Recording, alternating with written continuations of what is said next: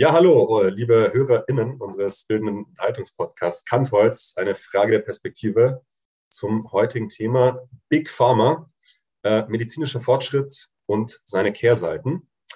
Heute auch wieder versammelt remote die drei Protagonisten Ruschgift, Taurin und Medizin äh, aus drei unterschiedlichen Regionen, die unterschiedlich nicht sein könnten. Ja, Mexiko hier auf der einen Seite, Laurin schon mehrere Monate deswegen auch mit anderen Themen äh, schwer beschäftigt. Ja, ähm, dem ja, südamerikanischen, äh, mittel, mittelamerikanischen Kontinent äh, hier äh, auf einer ganz anderen Entdeckungsreise, die natürlich mit seinem Studium auch zusammenhängt, aber heute auch bestens informiert in seinem Fachgebiet, in seiner in seinen Themen Recherche ähm, und genauso wie auch natürlich unser Evergreen Medizin, ähm, der vor allem die Kehrseiten ähm, beleuchten wird. Ich bleibe heute sehr rational. Ich äh, werde mich um die Kennzahlen erstmal kümmern, einen Blick auf die Aktualität des Themas werfen und heute einen großen Ehrengast äh, zugeschaltet, ähm, nämlich äh, Ulki, die äh, langjährige, inzwischen aber in einem anderen Sektor tätige äh, Pharmareferentin. Herzlich willkommen. Hallo. Ähm, wir sind sehr gespannt, äh, was du heute auch beitragen wirst, deinen Erfahrungen ähm, und äh, ja, deinen dein fachlichen Know-how natürlich äh, bezüglich dieser, dieses ja, Themenkomplex. Und ähm, der Hauptgrund, warum wir dieses Thema heute überhaupt machen, ja, also natürlich die jüngsten Entwicklungen, die natürlich auch gerade diesen pharmazeutischen Bereich in Bezug auf die Impfhersteller nochmal extrem ins Richt, in, in, in, ein, in ein sehr, in ein Rampenlicht gerückt haben.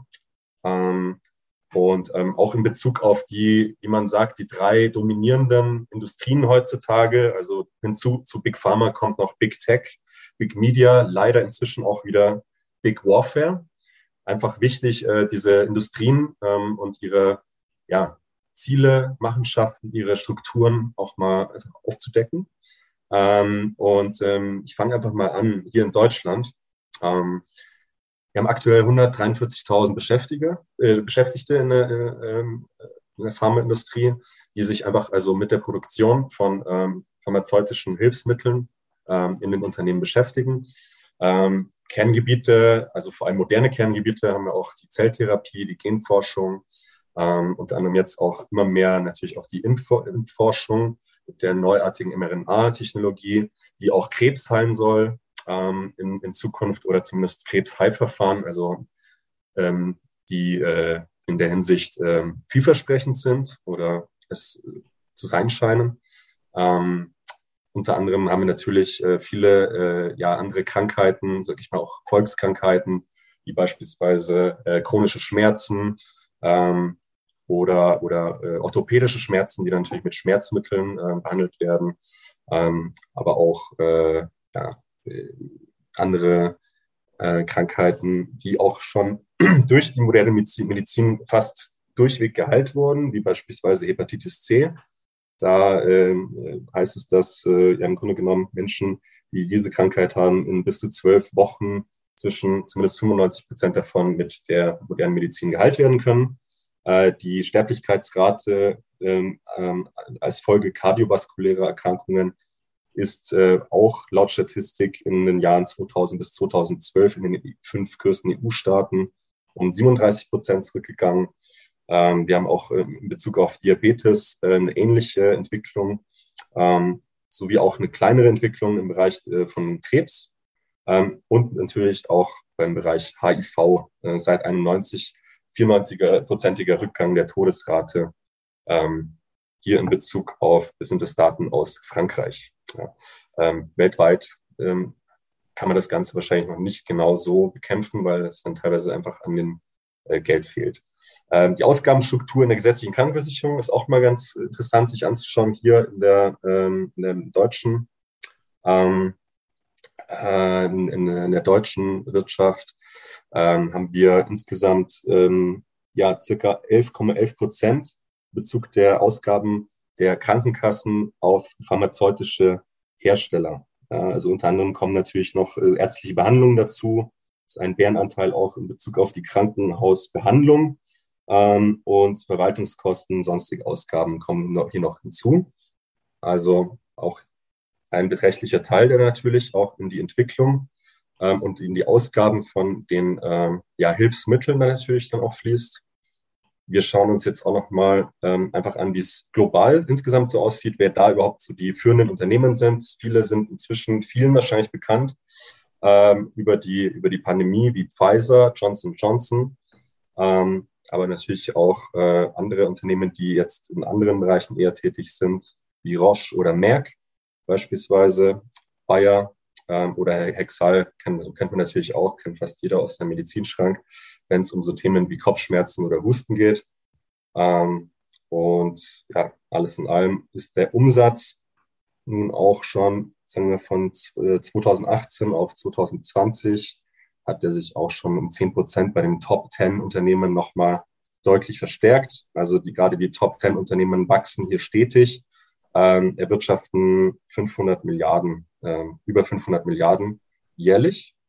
Ähm, und die Umsatzentwicklung der Top 21 Pharmaunternehmen zeigt an, dass hier Roche ganz an oberster, äh, oberster Stelle steht, Johnson Johnson, Merck, Pfizer, Novartis, Sanofi, ähm, AstraZeneca. Das sind, denke ich mal, Namen, mit denen der ein oder andere sicherlich auch schon was anfangen kann und auch schon zuordnen machen kann. Ja, wir wollen das ganz einfach mal nochmal so rational eingrenzen.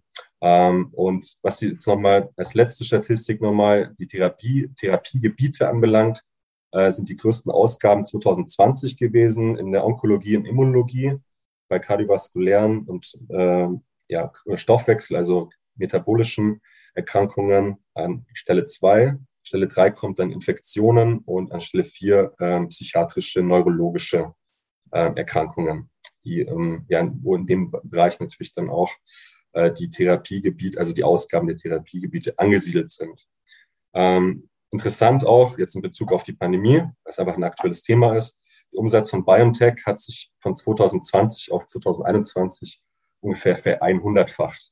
Und bei Pfizer, die ja dann natürlich auch äh, das, äh, der Hauptkonzern sind, der zusammenarbeitet mit dem Partner BioNTech, hat ähm, die Hälfte seiner, seiner Umsätze über diesen äh, neuen äh, Impfstoff Comirnaty äh, erwirtschaftet. Also ganz beträchtlicher Teil, muss man dazu nochmal ganz klar sagen.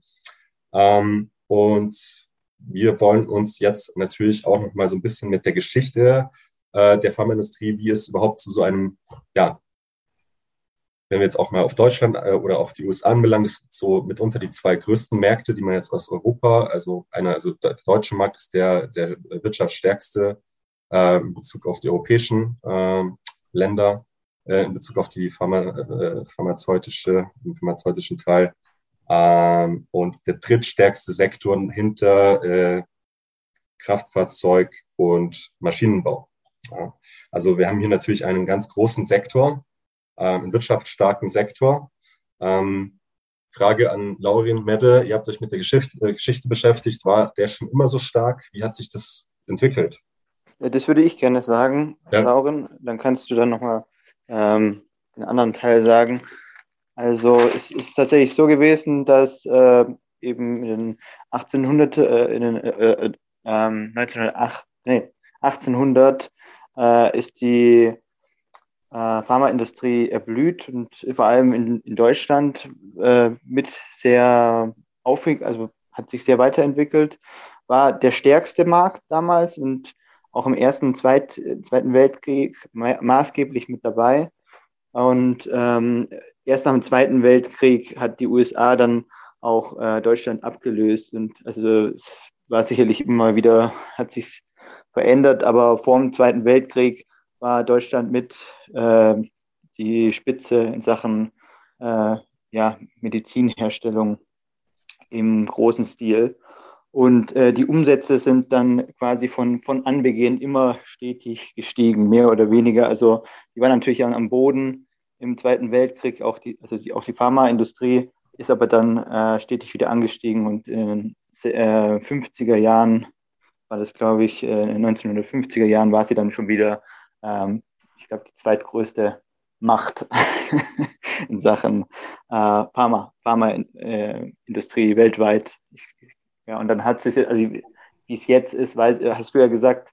Ähm, und äh, das hat sich natürlich dann immer mal wieder abgewechselt, klar. Genau, das wollte ich dazu sagen. Ähm, Lauren, wolltest du den anderen Teil sagen? Den anderen Teil, ja, äh, Servus zusammen aus Mexiko. Wahrscheinlich ein bisschen verzögert, ähm, aber ich hoffe, man hört mich trotzdem ganz gut. Vielleicht auch und zu mal Hintergrundgeräusche von meinen fünf Katzen hier.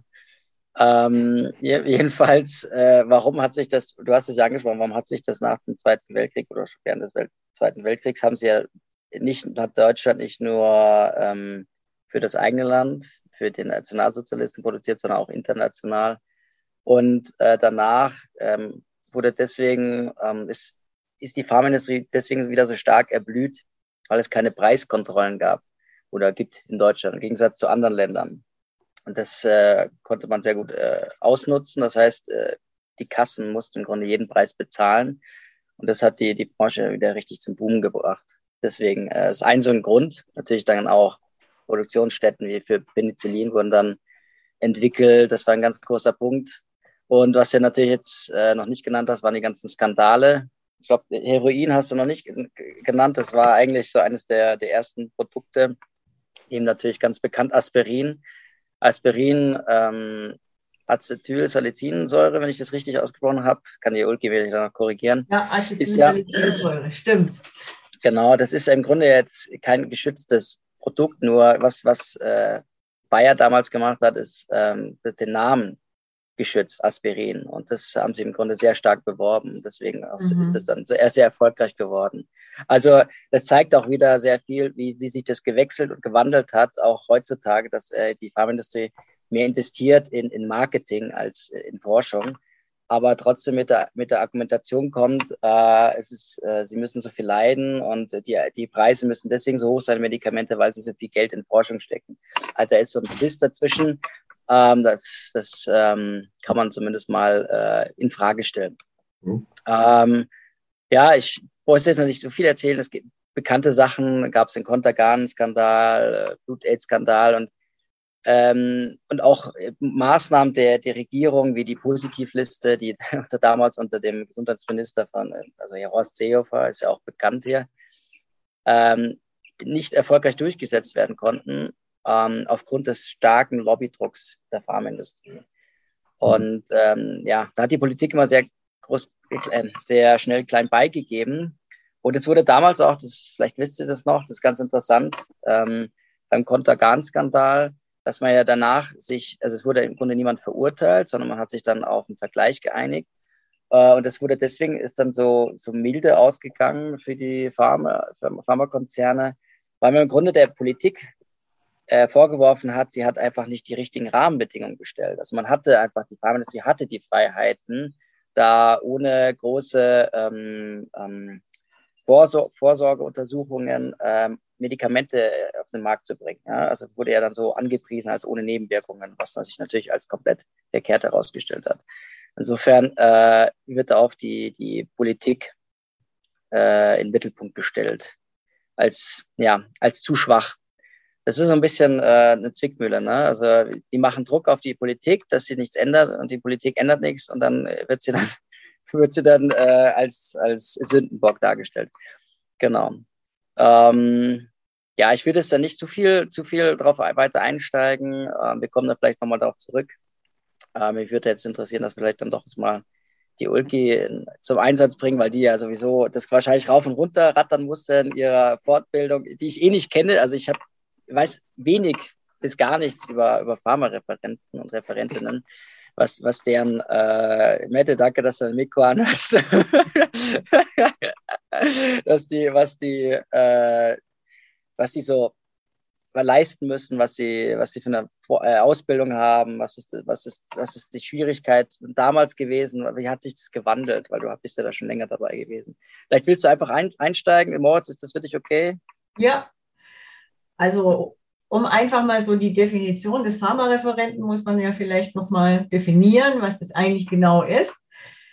Ein Pharmareferent ist eigentlich ein wissenschaftlicher Mitarbeiter, äh, der Ärzte und Apotheken des Unternehmens, in dem er arbeitet, beraten soll. Also ähm, ich würde aber eher sagen, der Pharmareferent ist eigentlich ein Vertriebsmensch, so würde ich das definieren. Ähm, natürlich äh, gibt es Leute, äh, oder natürlich ist der Pharmareferent sicherlich auch, jetzt spreche ich aber von damals, ich glaube, das hat sich heute auch ein bisschen geändert, weil heute, glaube ich, geht sehr viel auch über die Medien, medial. Damals ähm, hat der Pharmareferent einfach ähm, den Arzt beraten, mehr oder weniger gut oder schlecht oder gut, je nachdem. Ähm, aber eigentlich war die Intention, Umsatz zu machen, ganz klar. Das ist ähm, schon so. Ich glaube trotzdem, ähm, dass manche Ärzte auf manche Medikamente vielleicht nicht gekommen wären, wäre der Pharmareferent nicht da gewesen. Letztendlich aber muss man auch sagen, es gibt viele Bereiche. Also ich habe am Anfang war ich so her und dachte, ich mache natürlich nur pflanzlich und ich wollte nur in einer pflanzlichen Firma arbeiten. Ähm, wir wurden aber verkauft. Ich war dann bei Merck und man muss sagen, alles, was im Herz-Kreislauf zum Beispiel und auch andere Medikamente, das ist ein Verdrängungswettbewerb. Und deswegen brauchte man auch die Pharmareferenten letztendlich. Also ich würde sagen, der Nutzen für die Ärzte ist schon da, also wenn einer das gut macht. Aber letztendlich sind damals, heute ist es wahrscheinlich anders, sind damals unheimlich viele Pharmareferenten ähm, auf dem Markt gewesen, wenn man so möchte, ähm, die einfach diesen, die, die einfach die Verdrängung gemacht haben, ja. Weil einfach so viele gleiche Medikamente auf dem Markt waren. Das war ein bisschen, ich bin dann später, ähm, habe ich bei Hebert gearbeitet. Das ist eine Firma, die macht homöopathische Präparate. Da ist der Markt wieder ganz anders. Das ist wieder ein bisschen anders, aber auch da geht es auch um Verdrängung. Das muss man einfach so sehen. Ich hoffe. Ja, also dazu ja. direkt eine Frage. Also äh, Drängung bedeutet, also man hat hier äh, Konkurrenz von, von eigentlich gleichwertigen Produkten, wo es nur darum geht, äh, irgendwie eins durchzusetzen, oder? Ja, also sagen wir mal so, es gibt ja den Generikmarkt, das sind also die Nachahmerpräparate. Bei denen ist es wirklich, also damals, ich kann immer nur von damals reden, bei denen war es wirklich so, die sind, die sind gleich, der Preis hat sich um ein paar Cent oder vielleicht auch mal um einen Euro, je nachdem, was für ein Präparat war, unterschieden. Und und dann musste der Pharmareferent, so, war, so ist es eigentlich, einen guten Kontakt aufbauen und eben dieses Präparat. Deswegen gibt es ja auch die Umsatzlisten, deswegen gibt es auch den RPM, das ist der regionale Pharmamarkt, wo ganz genau ähm, gesehen werden kann, was bringt der Pharmareferent, was bringt er nicht. Und ähm, ja, also so würde ich jetzt mal sagen, in den, in den homöopathischen Firmen läuft es ein bisschen anders, ein bisschen vielleicht, aber letztendlich die, ähm, jede Firma muss Umsatz machen, das ist einfach so. Und ja, der, der vielleicht den besten Kontakt aufgebaut hat zum Arzt, der ist halt durchgekommen. Hm. Äh, soll, ich, soll ich weitermachen, Leute? Oder wollt ihr noch was dazu sagen? Also ich wollte tatsächlich dazu sagen, dass, also das ist wie eigentlich wie ein ganz normaler Vertriebler. Kann man eigentlich relativ neutral sehen, so gesehen. Hat einfach seine Produkte verkauft oder wollte seine Produkte an den Markt bringen oder ihre Produkte an den Markt bringen. Und ähm, ja, dann ist es einfach so über Umsatz gelaufen. Es ist beim, beim Ingenieursbüro, wo ich gearbeitet habe, lange äh, auch nicht anders mit Lampen, mit Steckdosen ja. etc.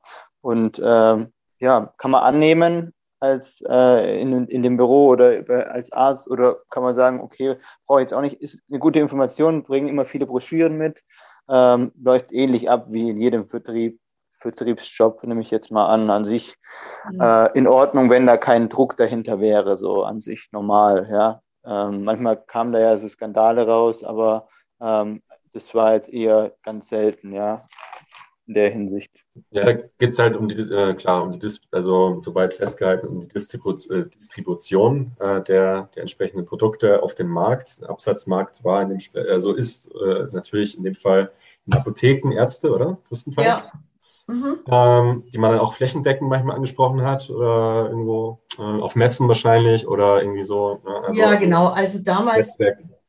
Damals hat man es auf Messen angesprochen, ja. natürlich eben draußen im mhm. Vertrieb. Ja. Die Apotheken, das war alles so ein, ich würde mal sagen, die drei Sachen waren das Wichtigste und natürlich hat man auch ähm, ähm, Mails verschickt und Prospekte verschickt später dann. Aber letztendlich waren die Messen und ähm, die Pharmareferenten meiner Ansicht nach halt der, der, das Effektivste damals oder auch heute sicher.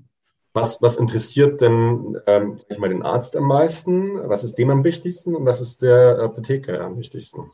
Ähm, wie überzeugt man die von seinem Produkt am besten? Mit welchen Eigenschaften? Also der Preis, ganz einfach, kann man sagen. Äh, der Preis natürlich auch, wie wirkt das Präparat, was kann ich zu dem, äh, wo setze ich das Präparat ein? Ähm, hat es einen Vorteil zu einem Konkurrenzpräparat, was es tatsächlich auch gibt? Ähm, das wurde natürlich, das ist natürlich wichtig. Ähm, ansonsten, ja, das, den Arzt interessiert natürlich auch mal einfach ein lockeres Gespräch ohne Patient wenn man so möchte. So war, so war es immer. Und wenn man einen guten Kontakt hatte oder hat, dann kann man natürlich das auch ein bisschen einflechten. Ja, das ist ja letztendlich geht es um, um das Verkaufen, ähm, um ein nettes Gespräch zu führen und natürlich auch das Präparat vorzustellen. Das ist natürlich klar. Aber wenn natürlich ähm, das, der zehnte Pharmareferent, wie es damals war, kommt mit demselben Präparat, wie der Arzt nicht mehr wissen, was ist das für ein Präparat. Das interessiert ihn einfach nicht. Und ist es ja auch, und dann ähm, ist man halt angehalten, beziehungsweise macht man das äh, auf eine andere Art, das zu verkaufen. Weil man kann nicht sagen, äh, das Präparat hat diesen und jenen Vorteil, oh, oh, es ist vielleicht 10 Cent billiger als das andere. Ne? Also da geht es dann auf einer anderen Schiene, einfach auf der menschlichen, würde ich mal sagen. Da hätte ich auch gleich eine Frage. Ähm, vom Preis her hat es nicht dann, das zahlt doch aber dann die Krankenkasse. Inwieweit trifft es den Arzt, ob das ein bisschen teurer oder günstiger ist? Eine Frage dazu. Ja, also der Arzt hat ein Budget auch. Also das kam dann, ich würde mal sagen, so in den äh, 2000er Jahren, glaube ich, äh, dass auch die Ärzte haben ein Budget gehabt. Äh, sie durften halt nur so und so viel ausgeben letztendlich auch. Ne, zum Teil. Also mussten sie zum Beispiel, wenn sie irgendwas verschreiben, schon auf den Preis achten.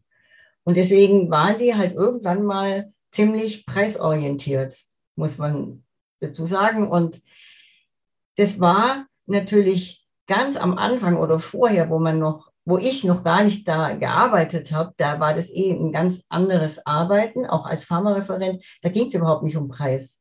Das, das kam ja erst später. Damals hat man das beste Medikament genommen und das wurde halt verordnet und gut war es. Das, das gibt es heute nicht mehr. Also.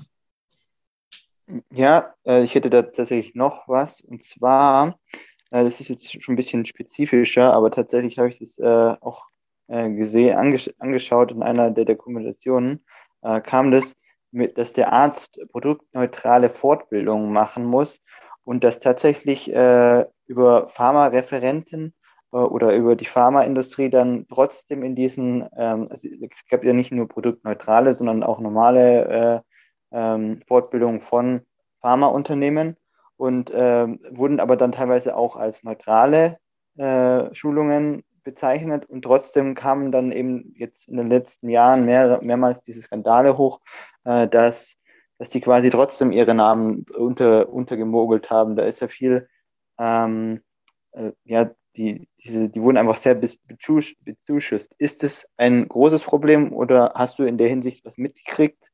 Ähm, kann man dazu was sagen?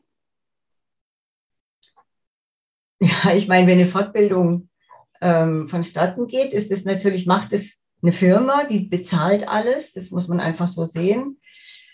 Die Ärzte wissen, welche Firma das macht. Der Pharmareferent, so war es zumindest, lädt auch ein. Also er ist quasi, er er lädt die Ärzte ein, die er denkt, die sind halt gut für diese Fortbildung. Und äh, natürlich sollte das neutral sein, aber ich weiß nicht, ob das überhaupt neutral sein kann, wenn es eine Firma bezahlt. Also ich glaube das nicht. Andererseits muss man halt auch sagen, dann kommt Laurin noch mit seiner Frage, ähm, es ist ja überall so in der freien Marktwirtschaft, dass sich irgendwo der Markt dann immer mehr von selbst reguliert, spezialisiert. Also da gibt es ja kaum einen Bereich, äh, ja, brauchst gar nicht so lachen hier, Laurin. gibt es ja kaum einen Bereich, der davon, äh, sage ich mal, ausgeschlossen ist. Ähm, das in irgendeiner Form transparenter zu, äh, zu, zu schaffen, äh, denke ich, kann ich mir schwierig vorstellen mit den, mit den Strukturen, mit den heutigen Strukturen, die da gegeben sind. Insofern, sofern da aber keine Zahlungen unterm Tisch stattfinden, finde ich es jetzt auch gar nicht so unlegitim, ehrlich gesagt. Ja? Ich eigentlich auch nicht. Ja. ja. Laurin? Ja, da, da, da sträuben sich mir die Haare auf. Bei dem Satz, der Markt regelt das selbst. Aber egal, das ist ja auch gar nicht das Thema. Äh, eher mal so eine drei Sachen. Äh, interessante Anekdote von John Oliver. Ähm, der ist ja da in den USA angesiedelt. Da wird der Vertrieb auch so von den Pharmareferenten ähm, quasi umgesetzt, indem sie teilweise die, die Ärzte und Ärztinnen zum, zum Lunch einladen. Und zwar teilweise kommen die da jeden Tag und laden die dann immer zum, also zu, zum Mittagessen ein. Ich weiß nicht, das wäre eine Frage, ob ihr das, ob ihr auch so weit gegangen seid. Äh, Natürlich. Ah, okay, alles klar. Nein, nein, du musst, nein, man muss es so sehen. Die 80er Jahre waren die Jahre, wo wirklich das Geld in den Pharmafirmen, das wurde einfach so rausgeschmissen mit allem. Also da ist das Essen gehen noch das, würde ich mal sagen, das Kleinste gewesen. Allerdings habe ich nicht in solchen Firmen gearbeitet, weil ich war damals bei der Firma Kütter und die äh, machen pflanzliche Präparate, also keine Präparate, die, wo du sehr, sehr viel Geld verdienen kannst. Aber zum Beispiel Pfizer, ich weiß nicht, ob man das jetzt überhaupt nennen soll, diese ganzen Firmen. Also es gibt andere Firmen, da wurde wirklich, ähm, das können, kann man sich eigentlich nicht so vorstellen, was da alles gelaufen ist. Also das ging wirklich nicht nur um ein Essen. Das wäre jetzt banal. Also da wurden wirklich so Deals gemacht, du gibst mir das und ich verordne das und das und das. Was, also ja, das ist, ist ja eigentlich wie bei dem Versicherungsskandal. Also eigentlich in, in jeder Branche ähnlich. Die Versicherungs, also der Versicherungsskandal, mit den, wo die dann in, in anderen Ländern im Osten äh, diese riesen ähm, Exzesse und, und auch äh, ja, Bespaßungs- oder Modellbesuche hatte, hatten. Also das wurde dann alles gezahlt von, von bestimmten Firmen. Es ist, es ist, man muss jetzt nicht den Ausmaß damit vergleichen, oder dass, dass es so schlimm war oder war, war vielleicht doch ähnlich in bestimmten Bereichen. Äh, das finde ich tatsächlich spannend, dass das so läuft, weil ähm, ich kann es wieder aus meinem Bereich sagen, äh, im Ingenieursbüro äh, laden auch die Hersteller ein, zum, ähm, zu, zum Wochenende mit denen, also der Vertreter, äh, dort bestimmte Leuchtenhersteller dann quasi mit den Feiern zu gehen, mit die Leute da kennenzulernen, das, die Produkte kennenzulernen. Und dann wird halt, dann wird sich halt, da kennt man sich halt dann, so wie in der Politik mit den ja. Lobbyisten vermutlich. Es ist halt einfach so, es ist eine Art Vetterliswirtschaft, äh, kann gut sein in Netzwerken, kann aber auch negativ sich auswirken. Und in der Elektrobranche ist es tatsächlich so, dass oft die ganz, also ganz wenig große ähm, Elektrogeräte verbaut werden. Und da kommt dann schon wieder der Punkt rein. Also ähm, es sind ein paar wenige Anbieter, die den Großteil des Marktes haben. Ja?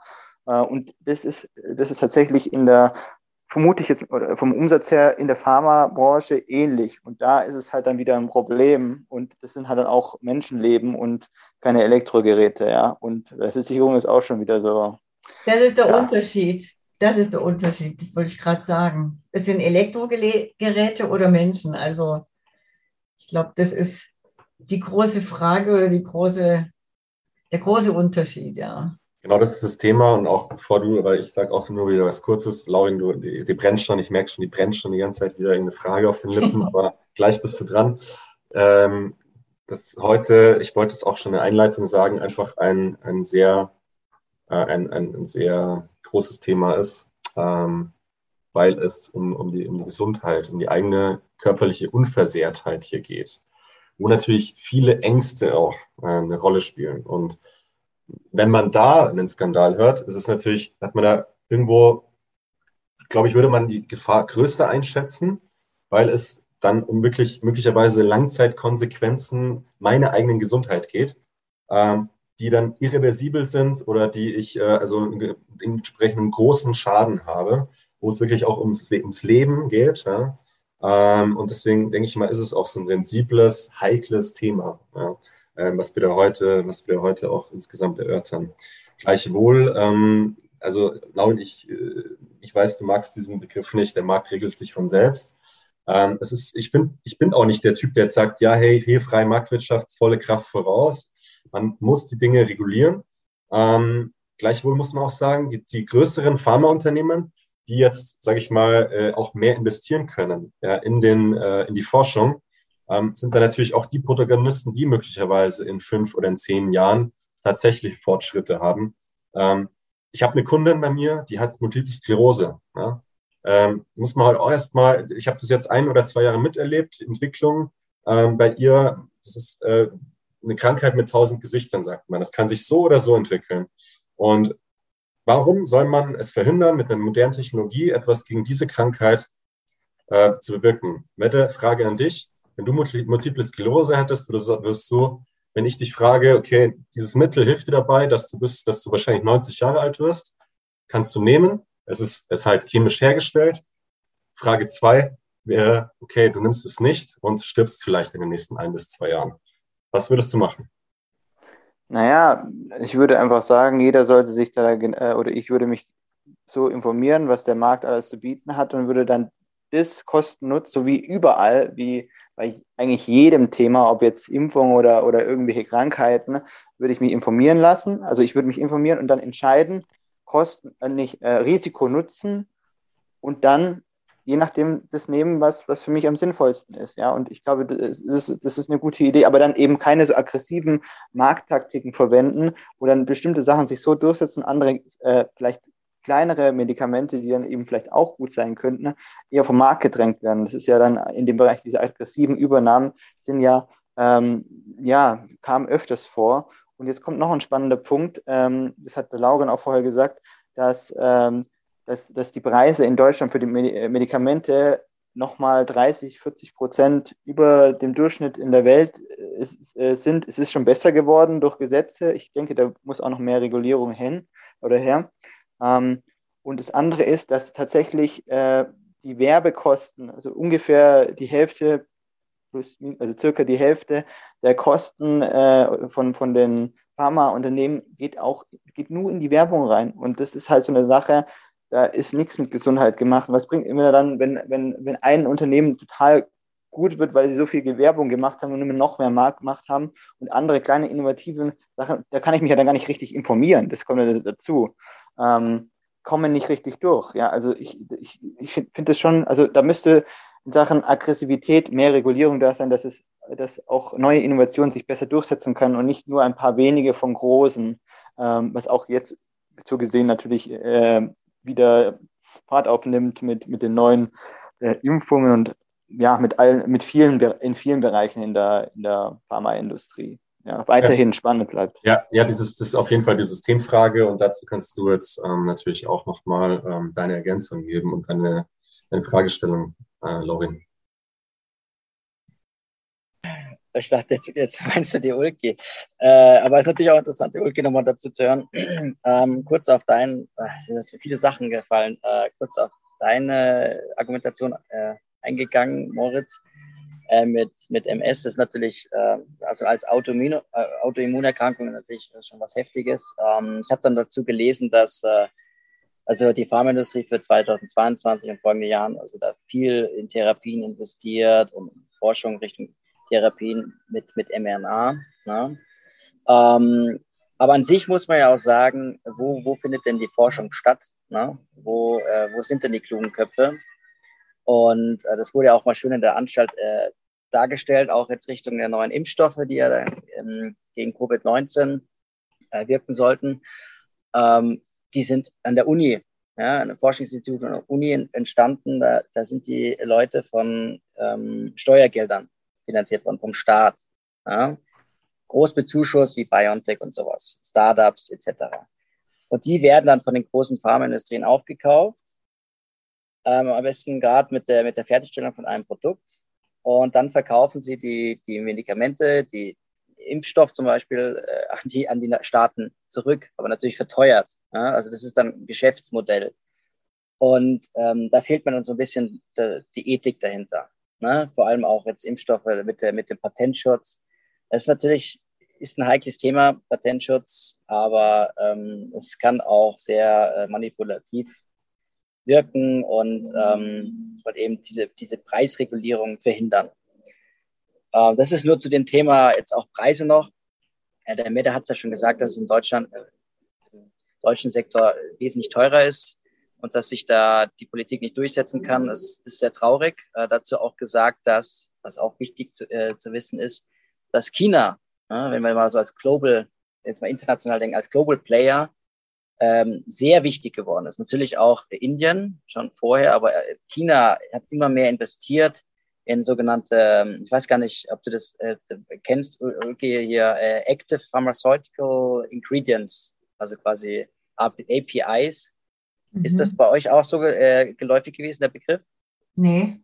Also irgendwie Medikamente mit Heilwirkung habe ich mir dann so aufgeschrieben, dass äh, China also anfangs nicht noch nicht so hohe Standards hatten und sich deswegen auf dem internationalen Markt noch nicht äh, so durchsetzen konnten. Und die haben dann einfach viel investiert in Standards und können aber in der Produktion, können sie dann 20 bis 30 Prozent günstiger vertreiben.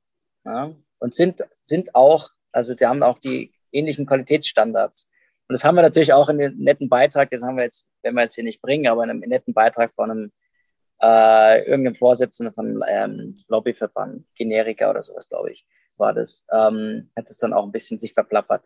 Dass im Grunde in Deutschland die, die Medikamente ähnliche, also die die gleichen Standards haben wie in China, aber teuer, teuer vertrieben werden. Das ist so viel zum, zum Preis. Ne? Das ähm, muss nicht sein. Und ähm, ich weiß nicht, ob sich da der Markt selber reguliert. und äh, abschließend würde ich aber noch gerne sagen, dass wir vielleicht zum Schluss, falls sich das auch interessiert, okay, ähm, würde ich gerne nochmal über zwei Themen reden. Du hattest mal Homöopathie angesprochen und aber auch, ähm, vielleicht ist das damals noch nicht so interessant gewesen, geschlechtsspezifische Medikation oder Medikamente. Das ist ja, auch ein ganz interessantes Thema. Geschlechts, geschlechtsspezifische. Ach so. Mhm. Ja, dass halt eigentlich Medikamente ähm, eher so in der Herstellung immer so auf den Mann mhm. ähm, zugeschnitten sind. Ja, also das werden äh, männliche Mäuse verwendet und es werden dann auch männliche Probanden größtenteils verwendet und so weiter und so fort. Und dabei aber eigentlich Frauen Mann unterschiedlich funktionieren, wegen Hormonhaushalt etc. pp. Das finde ich ganz interessant. Aber ähm, wir können jetzt auch gerne, Moritz, erstmal mit einem anderen Thema weitermachen. Nee, das wäre jetzt auch, ähm, eigentlich würde mich noch interessieren, da wir auch nur begrenzte Zeit haben, äh, mit, mit Ulki ähm, auf diese zwei Themen gerne noch ein, einzugehen, bevor wir dann auch in, ähm, den ein oder anderen, äh, in die eine oder andere Kehrseite der, der modernen Medizin ähm, und der damit verbundenen Industrie nochmal eingehen.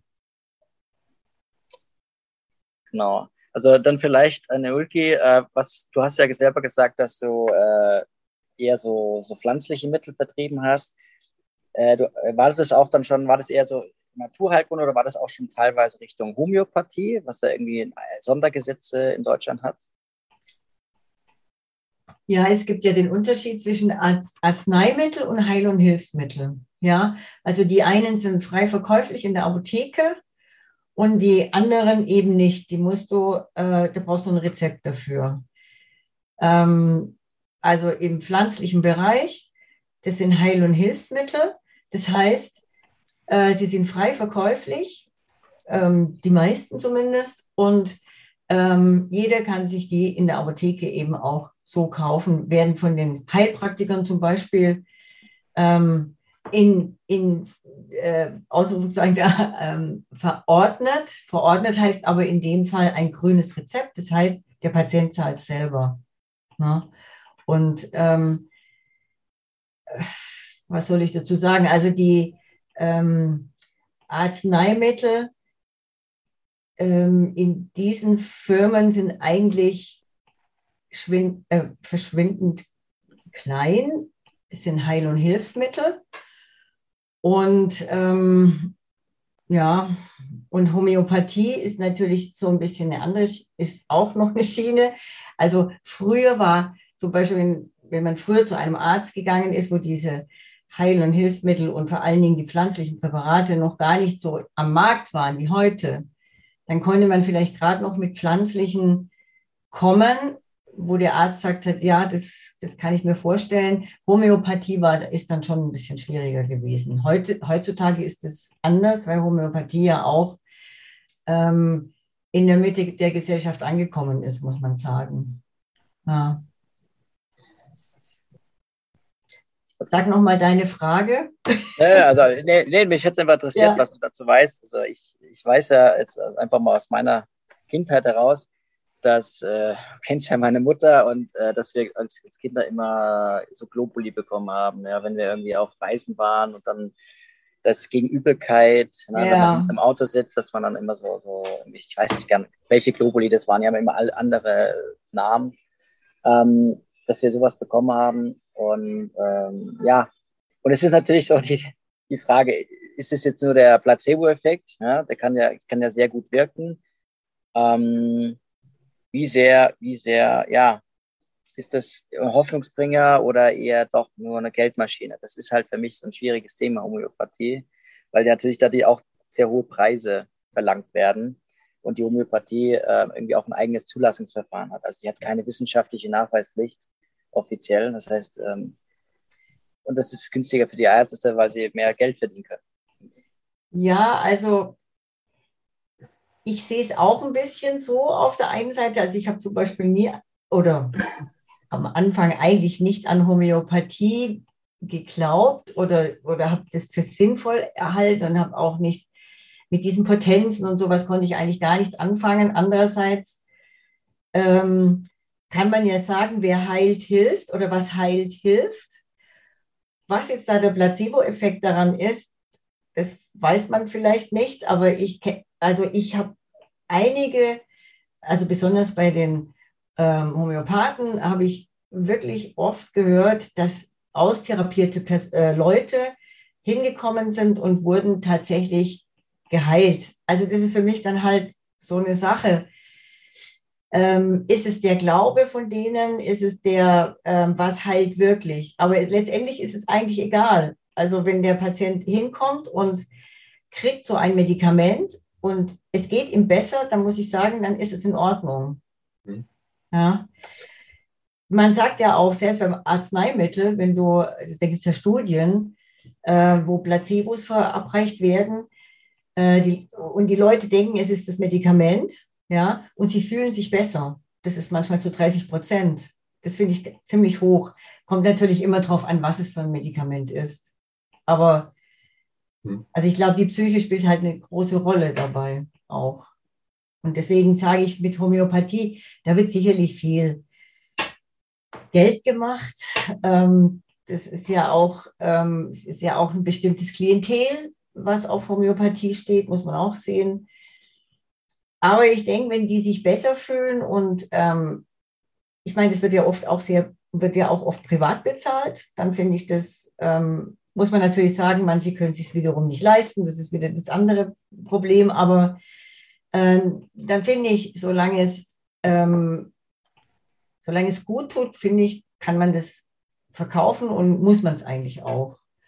Und ich glaube schon, dass das, ähm, dass, dass das einen Wert dahinter hat und auch die Philosophie überhaupt der ganzen Homöopathie letztendlich. Ist ja auch eine andere als ähm, ein Arzneimittel. Mhm. Ja, sorry. sorry Moritz, ich, ne?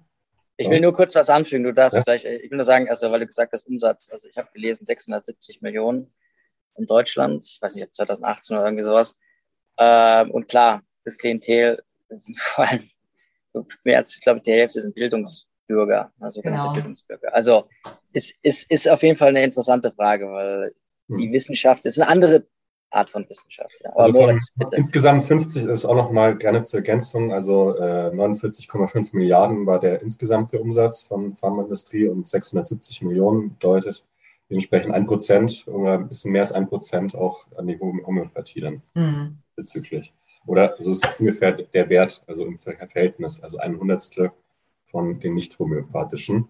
Äh, dementsprechend trotzdem auch ein Markt, muss man dazu sagen. Ne? Ähm, und äh, fand ich auch ganz interessant, also zur, zur Homöopathie äh, habe ich auch äh, mal eine, ja, ich glaube, einen Beitrag, äh, Fernsehbeitrag dazu gesehen, ähm, wo einem Mann irgendwie eine Million Euro geboten wurde, wenn er beweisen konnte, dass homöopathische äh, Medizin tatsächlich hilft, also mit wissenschaftlichen Fakten.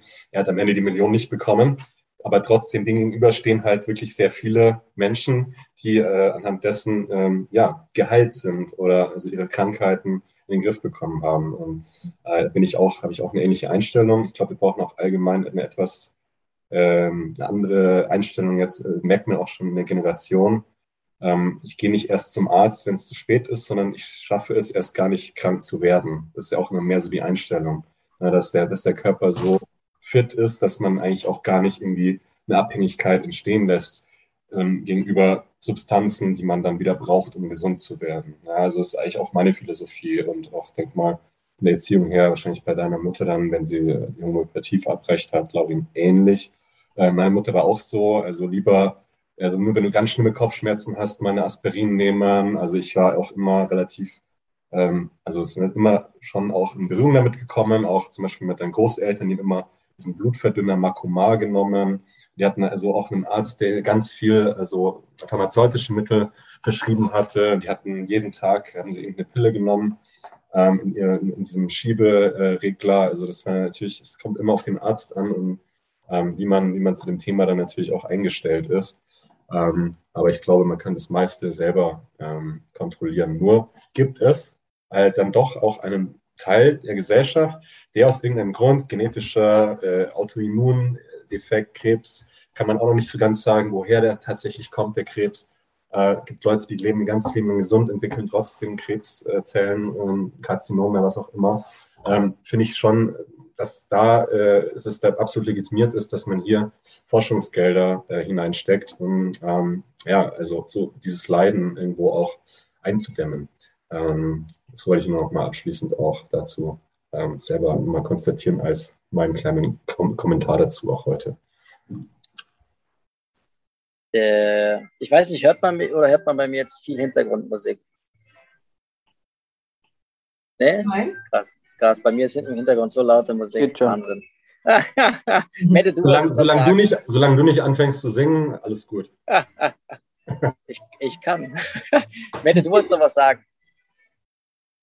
Ja, tatsächlich. Also ich könnte jetzt dazu noch sagen, ähm, man könnte jetzt natürlich noch äh, Nebenwirkungen von pharmazeutischen Mitteln mit äh, Heilmitteln und äh, Homöopathie vergleichen. Das wäre sicherlich auch nochmal spannend. Äh, äh, chemische und natürliche Natur kann man auch nicht immer abschätzen, weil, die Studien teilweise auch oder oft auch viel zu kurz greifen. Ähm, mittlerweile ist da auch so ein bisschen mehr das Bewusstsein da, dass ähm, dass die Studien einfach, also viele Studien auch gemacht werden, um äh, dass, dass man halt eben, also fürs Medikament und nicht äh, gegen das Medikament, weil wer möchte, wer ist schon der Geldgeber vom gegen das Medikament und trotzdem vieles greift halt einfach dazu kurz.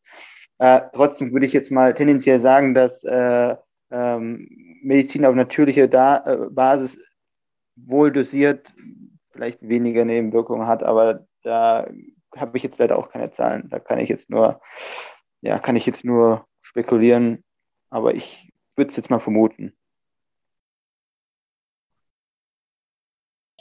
Okay. Ähm, ich hätte noch eine Frage, Ulki. Ähm, so eine persönliche Frage, ob du die beantworten willst, weiß ich jetzt auch nicht. Äh, so ein bisschen zwei Sachen. Äh, einerseits, nimmst du selber viel Präparate ein oder eher weniger, weil du eher so ein bisschen ähm, Zweifel da siehst oder eben weißt, okay, eigentlich ist es nicht notwendig, so viel Präparate einzunehmen gegen, also wie Aspirin oder sonstige Leute nehmen ja sehr schnell irgendwas ein, wenn sie ein bisschen Schmerzen haben. Sehr viel, also Opiopi, Opio, Opioide, äh, korrigiere mich, Opio, Opioide, ja. ist die Opioide, äh, genau. Opiate, ich habe es lieber auf Englisch gesehen. Sowas zum Beispiel, was ja zu unglaublichen Todeszahlen ähm, in, in Amerika geführt hat, vor allem hier auch. Äh, nimmt auch irgendwie eine Hälfte der Leute nehmen irgendwie regelmäßig Schmerzmittel und also der Erwachsenen und in den USA sterben ja irgendwie auch jährlich 70.000 oder noch mehr. Da hat der Moritz ja auch noch irgendwas. Aber man, darf, man darf da nicht, man darf Schmerzmittel ja nicht unter einen Kamm scheren. Ja, aber, ja, ja. Hm, ja. Genau, Opiate. Die, ähm, genau, aber ähm, Ulge, wie sieht es bei dir aus? Aus deiner persönlichen Sicht? Also, oh, also ich persönlich nehme, wenn es geht, nichts. Also eigentlich nehme ich auch nichts. Aber wenn ich natürlich ähm, zum Beispiel habe ich ziemliche Probleme mit den Zähnen und wenn ich wieder mal ein Implantat brauche, ja, dann nehme ich natürlich Antibiotika, weil es einfach nicht anders geht. Und dann, ähm, wenn ich keins nehme, dann habe ich Schmerzen und es weitet sich aus, die Entzündung. Also nehme ich es. Also ich denke, ich nehme keine Schmerzmittel, wenn ich nicht unbedingt irgendwas brauche. Auch wenn ich Zahnschmerzen habe, nehme ich lange nichts. Wobei man sagt, heutzutage auch, man soll was nehmen, um diesen Schmerz, ähm, um dieses Schmerzgedächtnis nicht anzuregen. Ja, und da bin ich mir in letzter Zeit ein bisschen unsicher, was mache ich? Nehme ich es lieber früher oder nehme ich es später? Früher habe ich es immer eigentlich fast gar nicht genommen und jetzt denke ich mir immer, ja, mit diesem Schmerzgedächtnis, das ist, ist halt auch so eine Sache, ja. Aber ansonsten, ich versuche möglichst nichts zu nehmen. Wie ihr wahrscheinlich auch, oder? Ja. Wenn ich die Frage ja. an euch auch stellen mhm. darf. Ja. Also manches kommt mir wahrscheinlich nicht rum, ne? Also so nach einer OP, Achillessehnenriss, ja. äh, also die Schmerzen, bin ich froh, dass ich die nicht äh, direkt danach ertragen musste. Mein, äh, der, der Lebensgefährte meiner Mutter würde halt sagen, ja, nee, also hätte, ich hätte es gemacht, der, hat, der lässt sich auch nie so also, äh, lokale Narkosen geben, auch beim Zahnarzt nicht, der ist da ganz heftig. Oh. Aber ich denke mal, das ist in jedem, wie viel Schmerz er selber ertragen möchte, beziehungsweise inwieweit er vielleicht ein geringeres Übel eintauscht gegen etwaige Nebenwirkungen, wie Mette auch vorhin schon gesagt hat, so Kosten, Nutzen, Effekt, auch Langzeit und so weiter. Denke ich mal, äh, ja, hat man da auch schon eine ganz gute Intuition mit dem, was ja auch an Fehlern gemacht wurde, so in der Vergangenheit, wo, wo es ja auch unabhängige Studien gibt, dass es jetzt vielleicht nicht so toll ist, ne, wenn man jetzt wirklich äh, tagtäglich eine, eine Aspirin schmeißt oder sonst was. Ne? Also jetzt mal nur als Beispiel. Ich, ich hätte da tatsächlich, ich würde es genauso machen, und zwar, dass man da einfach ein, ja, man eigenes, eigenes Verständnis oder Bewusstsein dafür entwickelt, was jetzt der richtige Weg ist, oder also man, man spürt seinen Körper, man versteht seinen Körper über die Jahre besser. Und dann, dann, also mein Weg war in der Hinsicht immer, also jetzt in den letzten, im letzten Jahrzehnt, gehe ich jetzt, äh, zu welchem Arzt gehe ich, zu welchem Bereich schaue ich mir an, wenn irgendwas war und ähm, schaue ich mir, schaue, nehme ich mir erstmal was, was äh, irgendwie vielleicht ähm, an Mineralstoffe, also irgendwie Heilmittel oder gehe ich tatsächlich zum Arzt und nehme erstmal irgendwas, ähm, ein Arzneimittel. Also ich, ich habe viel besser gelernt, ähm, einzuschätzen, was brauche ich jetzt eigentlich. Und ich komme auch schneller ans Ergebnis, Verantwortung für mich selber zu übernehmen, war da die, die Herausforderung, schaffe ich immer mehr. Und naja, wenn es nicht anders geht oder wenn, wenn, ich es kann, dann gehe ich auch selber in den Wald und hole mir mein eigenes Kraut drüben. Also habe ich, mache ich auch öfters mittlerweile. Sehr schön, sehr gut.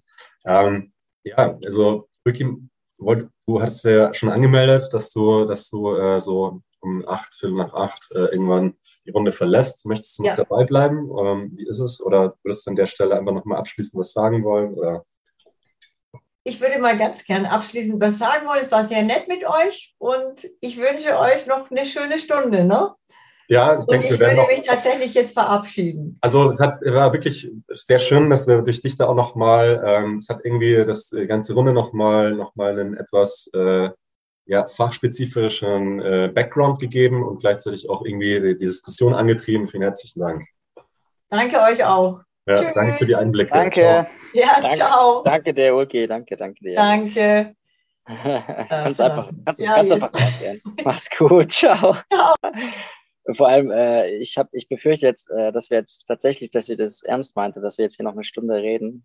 Wobei ich glaube, dass, dass, dass wir den unseren Zuhörern nicht, Zuhörerinnen nicht antun wollen. Ich, ich bin eigentlich auch ehrlich gesagt ziemlich zufrieden mit dem, was wir alles gesagt haben. Ich halte jetzt da gar nicht mehr so viel auf meiner nee, ich Agenda. Find, ich finde schon wichtig. Ich finde schon sehr, sehr wichtig.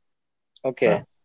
Ja. Ähm, äh, das geschlechtsspezifische Medizin, das hatte ich ja eigentlich schon erklärt. Ich meine, das ist eigentlich selbsterklärend, nur es ist ein bisschen traurig, dass, dass da sehr wenig, also es gibt eigentlich nur die Charité in Berlin, die irgendwie auch so ähm, mit geschlechtsspezifische Medizin lehrt, was eben ähm, fatal ist eigentlich, weil es gibt zum Beispiel, wenn man Medikamente mixt, gibt es halt andere ähm, Nebenwirkungen oder heftigere Nebenwirkungen für Frauen zum Beispiel oder Beta-Blocker haben bei Frauen mehr und stärkere Nebenwirkungen, weil sie langsam in der Leber abgebaut werden und so weiter. Also das ist, ähm, das ist ein wichtiges Thema. Das ist ja auch global und überhaupt in dieser ganzen Gender-Bewegung oder im Feminismus eigentlich ein wichtiges Thema. Und das wollten wir als Männer hier jetzt mit der Ulki zum, zum Glück mal ergänzt wieder durch eine Frau, sollten das vielleicht auch nochmal, sollten auch nochmal Lanze brechen, dass wir, dass da mehr, dass da mehr geforscht wird, mehr investiert und, und mehr einfach ähm, Propaganda ja, im positiven Sinne gemacht wird. Ja, hat man, hat man zum Beispiel bei der bei AstraZeneca gesehen, dass es ja vor allem die Frauen getroffen hatte, ne? Mit dem, ähm, also meinst du sowas zum Beispiel, dass da nicht genügend geforscht wurde? Wer, genau, wer könnte die Risikogruppen sein? Und dann hatten ja da die mit den, mit den Thrombosen ähm, die höchste Gefahr, ne? Ähm, Venenthrombose, äh, Sinusvenenthrombose war dabei, aber auch die normale, also die alte irgendwo Anfälligkeiten schon im Vorfeld hatten, ähm, mit sogar Todesfällen. Das ist natürlich schon sowas ist dann, ist dann irgendwo unverantwortlich und äh, sollte mit deutlich höheren Strafzahlungen direkt äh, bestraft werden. Ähm, also ich glaube, du kannst solchen Unternehmen auch nur mit Geldstrafen äh, irgendwie anher, äh, also oder komplett vom Marktnehmern, vielleicht sogar als noch härtere Strafe, dass wenn die Studie nicht voll zu 100 Prozent irgendwie beweist, dass Nebenwirkungen nicht tödlich sind, was ja du durchaus immer wieder vorkommt, äh, ja, dass das sowas dann einfach den Lizenzentzug bedeuten sollte, weil man ja hiermit genau das Gegenteil von dem bewirkt, was man, was man erreichen möchte. Ganz kurz ergänzt, das ist natürlich auch ein bisschen schwierig mit der Argumentation, einfach zu sagen, ja, äh, die, die Forschung, äh, Medikamenten an Frauen ist einfach komplizierter und deswegen teurer, mhm. wegen Hormonschwankungen und so weiter. Mhm. Das ist eine sehr schwache Ausrede und vor allem eigentlich normalerweise so Zulassungen für Medikamente durchschnittlich 13 mhm. Jahre an mhm. Zeit bedingen. Ähm, genau, da muss einfach mehr gemacht werden und da muss auch mal die Politik, ich weiß, also das ist klar, kann sich immer auf die Politik äh, schieben, aber letztendlich ist sie ja dazu da, uns zu vertreten, uns, uns mhm. zu schützen. Und so muss die mhm. Politik da mehr ein, sich einsetzen. Und ich glaube, wir müssen da auch mehr Alarm machen. Das ist, mhm. Es gibt eigentlich kaum Demos, die für irgend mhm. sowas sprechen. Ja. ja, ja gut, jetzt im Zuge der Corona-Pandemie, ähm, wo ja, sich die meisten Menschen dann trotzdem halt entschlossen haben, wir, wir wollen jetzt vielleicht doch irgendwo der Form dem glauben, was äh, die Wissenschaft sagt, dass wir die Pandemie damit äh, am, am, sinnvollsten bekämpfen können. Ähm, wenn gleich dann natürlich auch Unternehmen drin sind, die schon Strafzahlungen gemacht haben, wie beispielsweise Pfizer von 2,3 Milliarden Euro. Johnson Johnson musste auch mal 1,4 Milliarden Euro zahlen. Stammt von einem SZ-Interview von einem Mediziner ähm, aus 2015, der einfach sagt, äh, die, äh, ja, das ganze System, Zulassungsbehörde Behörden vor allem eingeschlossen, da ist die FDA maßgeblich für verantwortlich in den USA, äh, ist gescheitert, weil einfach produziert, äh, also die Produktion, die Verwaltung ähm, und die, äh, die Vermarktung sowie die Überwachung da nicht kontrolliert wird und ähm, ja, vor allem illegale Vermarktung, Betrug, Irreführung sowie Bestechung hier gang und gäbe sind, was man einfach auch in den Zahlen ablesen kann. Ähm, ja, äh, kann ja nicht, kann ja einfach nicht sein, dass die Studien dann nicht ausreichen, um letztendlich Todesfälle zu vermeiden oder, oder schwere, schwere Nebenwirkungen. Ja. Sowas dürfte nicht auf den Markt kommen und es passiert leider immer wieder, weil sich diese milliardenschweren Konzerne das dann eben leisten können, ähm, sowas auch mehr zu machen, weil die Umsatzerlöse vorprogrammiert sind durch vor allem Custom, Custom, äh, Custom Relationship Management auf einer ganz breiten und langen Ebene wie beispielsweise bei den Opioiden. Das ist ja das beste Beispiel. Und das ist auch ein Thema, wo ich halt sehr emotional bin, weil mein, ähm, ja, jemand, den du auch kennst, Laurin ähm, aus Holland, äh, ein Kumpel von mir, ähm, da einfach, weil er falsch beraten wurde, ähm, nun wirklich abhängig ist von diesem Schmerzmittel. Äh, nennt sich Oxycodon und da äh, gibt es zwei Unternehmen, ähm, zwei Pharmaunternehmen. Ich glaube, ich also es gibt dazu einen Film mit, mit Disney Plus, der heißt, ähm, wie heißt der? Ja, leider nicht mehr auf dem Schirm. Ist letztes Jahr rausgekommen, der das anscheinend sehr gut ähm, erörtert. Ähm, ja, dass hier eben ja, die Folge ist, dass es halt überdosiert wird, dass es äh, ja auch dann zu Herzrhythmusstörungen führt, äh, zu anderen, zu mannigfaltigen, teilweise sogar irreversiblen ähm, Neben- äh, und Folgeerkrankungen, ähm, wo halt auch schon 500.000 Todesopfer äh, ja, laut Statistik in den USA die Folge sind. Ja, also das ist dann ähm, nicht, also das ist Mafia in dem Fall, ähm, wenn man weiß, dass halt da trotzdem immer noch diese Mittel vertrieben werden und über einen langen Zeitraum vertrieben wurden. Da muss man auch mal ganz klar so konstatieren. Ja, äh, wenn ich dazu noch was sagen darf, ähm, was natürlich ganz wichtig ist zu erwähnen, weil wir reden ja eigentlich die ganze Zeit von Medikation und Bekämpfung von irgendwelchen Wirkungen, von Krankheiten, Symptomen etc. Man darf natürlich nicht vergessen, äh, wo, wo, liegen die Ursachen. Und ähm, ich, ich lerne immer mehr Leute kennen, die hier an irgendwelchen Allergien leiden etc. pp. Ähm, Autoimmunerkrankungen und so weiter, das, das nimmt ja alles irgendwie auch zu. Also äh, man, hat, man hat zwar mehr Fortschritte in der Medikation, aber irgendwie auch die, die, mhm. die Neurothermitis und solche Krankheiten, die nehmen ja auch zu. Ja. Ähm, und da müsste man vielleicht dann nochmal mehr an der, an der an die Wurzel gehen, wie was, was sind Stressauslöser in unserer modernen Welt? Warum muss, müssen Menschen so gestresst sein? Was ist mit der Feinstaubbelastung und so weiter und so fort? Also ähm, und auch die, die Naturverbundenheit, äh, das Mette ja auch sehr interessiert, ist auch sehr wichtig und die auch so ein bisschen verloren geht. Mhm. Ähm, und, und da müsste man auch nochmal mehr dran arbeiten. Und ich glaube, das ist interessiert ja die Pharmaindustrie nicht, dass wir da diese, diese Ursachen mhm. mehr angehen, äh, weil damit äh, verlieren sie ihr Profit. Und das ist, mhm. ja, das, da müssen wir, das ist so meine Message, meine persönliche Message an die Leute da draußen, weil jetzt einfach, wir, wir reden über viele Probleme, aber was können sie, was können sie denn selber machen? Mhm. Ähm, und, und, letztendlich äh, gesund leben von sich aus und auch äh, darüber reden, wie man gesund leben kann, mhm. ist, glaube ich, schon so ein, ein Kernschritt in, in, ja. äh, die, die, richtige Richtung, um auch Medikamente zu reduzieren, mhm. weil klar, der medizinische Fortschritt, wir reden ja Big Pharma, es gibt ja auch, ja. Was weiß ich, so künstliche Hüftgelenke und so weiter. Das ist ja Richtig. alles wunderbar. Richtig. Das sollte man ja. jetzt nicht, sollte man ja. nicht schlecht reden. Richtig. Ist auch äh, bei behinderten äh, Kindern, die behindert zur Welt kommen. Ne? Also früher war das ein Todesurteil. Das Kind war vielleicht nach zwei, drei Jahren tot. Inzwischen gibt es halt Behandlungsmethoden, wie man das Kind wirklich sogar sozial integrieren kann mit den richtigen Anwendungen. Also das sind schon Fortschritte in der Hinsicht, die man, die man halt auch gut steuern sollte. Ja. Also es hat wirklich diese zwei Seiten und wir wollen immer alles aus allen Perspektiven beleuchten. Mette, von deiner, Seite her noch, du hast gesagt, Agenda vorbei. Gibt es von deiner Seite noch irgendwas, was, was dir heute besonders wichtig ist in deinem Kontext? Als, äh, sage ich mal, als, ja. klarer Verfechter der, der ähm, ja, Natur, der Naturheilkunde auch. Ne? Ja, also ich als eher pharmakritisch oder kritisch hinterleuchtend äh, anschauen betrachtens, ähm, würde ich schon sagen, ihr habt es tatsächlich sehr, so gut gesagt, dass mir jetzt, äh, habt mir meine Argumente geklaut, so ungefähr. So gut habt ihr da Kritik geübt.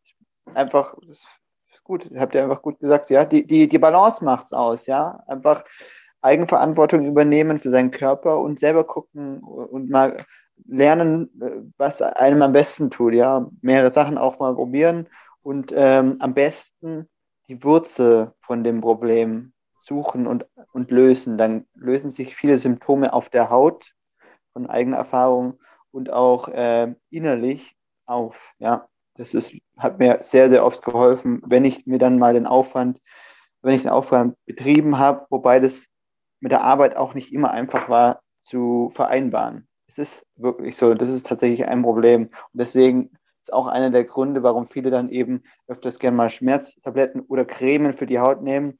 Habe ich auch früher genommen, bis ich dann halt irgendwann mal gesagt, so frustriert war. Ich muss angehen, bestimmte Themen. Und dann habe ich immer wieder die Lösung gefunden. Dann war ich total glücklich. Und heute habe ich viele von diesen Ausschlägen nicht mehr. Ist wunderschön. Ja, also Eigenverantwortung. Muss auch sagen, also du bist da wirklich auch den unbequemen Weg gegangen. Da habe ich auch echt irgendwo Respekt dafür, weil ich da schon gewiss, also in gewissen Themen deutlich bequemer noch unterwegs bin. Ne? Dass äh, ja in dem Fall ähm, dann vielleicht der ein oder andere Schadstoff sogar in Kauf genommen wird und da halt auf der anderen Seite wieder mehr Heilmittel rein muss. Vielleicht auch auf nicht ganz natürlicher Basis. Äh, ja, du bist da schon ein gewisser Vorreiter. Das Gedankengut von dir ist ja auch immer mit dabei gewesen hier, schon äh, in unserem Projekt. Und ähm, ja, ich habe jetzt ein bisschen Kopfschmerzen. Ich muss mir jetzt erstmal, glaube ich, ein Aspirin geben. Danke, Leute. War echt schön. Mit Bier nachschütten nicht vergessen, damit es auch besser wirkt. Ja, wichtig, ja. Bisschen was Natürliches. Natürliche Hopfen und Malz noch dazu, ja. Dann ist nicht ganz so, dann, ja. Ja, und ich würde sagen, in der Hinsicht lernen wir immer wieder von, voneinander und fragen, was funktioniert bei dem und dem. Ich meine, wir haben dieselben Umgebungen und ähnlich, es kommen immer wieder ähnliche Themen auf und doch äh, wirkt sich manchmal ein bisschen anders aus bei jedem, ja. so die Symptomatik, ja. ja. Genau, Leute. Das soll, auch, das soll auch wirklich jeder wissen, weil ich wurde ja schon öfter mal diffamiert und ja, heißt es hier Moritz nachhaltig und so weiter, ne? Und ich bin halt noch hier äh, Kunde der Tabakindustrie seit 25 Tagen nicht mehr. Ja. Nur noch zwangsläufig jetzt noch so als Umstieg wieder leicht die Pharmaindustrie. Ähm, mich der bedient sozusagen mit Nikotinkaugummis. Super, aber ähm, jeder Tag zählt. Richtig, richtig. Ähm, und ja, ähm, wollte ich einfach nochmal kundtun. Ähm, derjenige, der jetzt da vielleicht auch auf einem ähnlichen Weg ist, kann sich da gerne mit mir mitfreuen. ja, ich habe ich hab virtuell geklatscht und Sehr gut. Äh, Sehr gut. bedanke mich auch an, danke an die Runde. Ja, die erste Runde, die komplett remote war, war ein bisschen seltsam, muss ich sagen. Wird Zeit, dass wir äh, uns jetzt demnächst auch mal wieder ähm, vor Ort verkloppen können. Ja, ja wir konnten die, die wir konnten es nicht klatschen. Das hat mir schon ein bisschen ja. gefehlt. ja, jetzt, äh, ja und gut, vor allem der Geruch fehlt auch. Also irgendwie. es fehlen so ein paar Komponenten einfach. Ja, der, der hauptwege Geruch, der war dann, der ist halt nicht in der Luft. Das ist tatsächlich so. Sehr gut. Ich bin, äh, bin, sehr dankbar, dass ich Taurin bin, weil ich die ganze Zeit Tee und sowas äh, Kaffee konsumiere, was ich normalerweise in Deutschland ja nicht mache. Aber hier brauche hier brauche ich die Drogen. Und äh, ich glaube, in der nächsten, nächsten Folge reden wir dann über, was ist die beste Partydroge. Luft und Wasser. Ja. Luft und Wasser. Im, im Übermaß. Und Liebe, Leute. Natürlich, Liebe. immer, immer, darf nicht fehlen. Oh, ich habe euch auch lieb, also ihr. Geil. Oh Gott.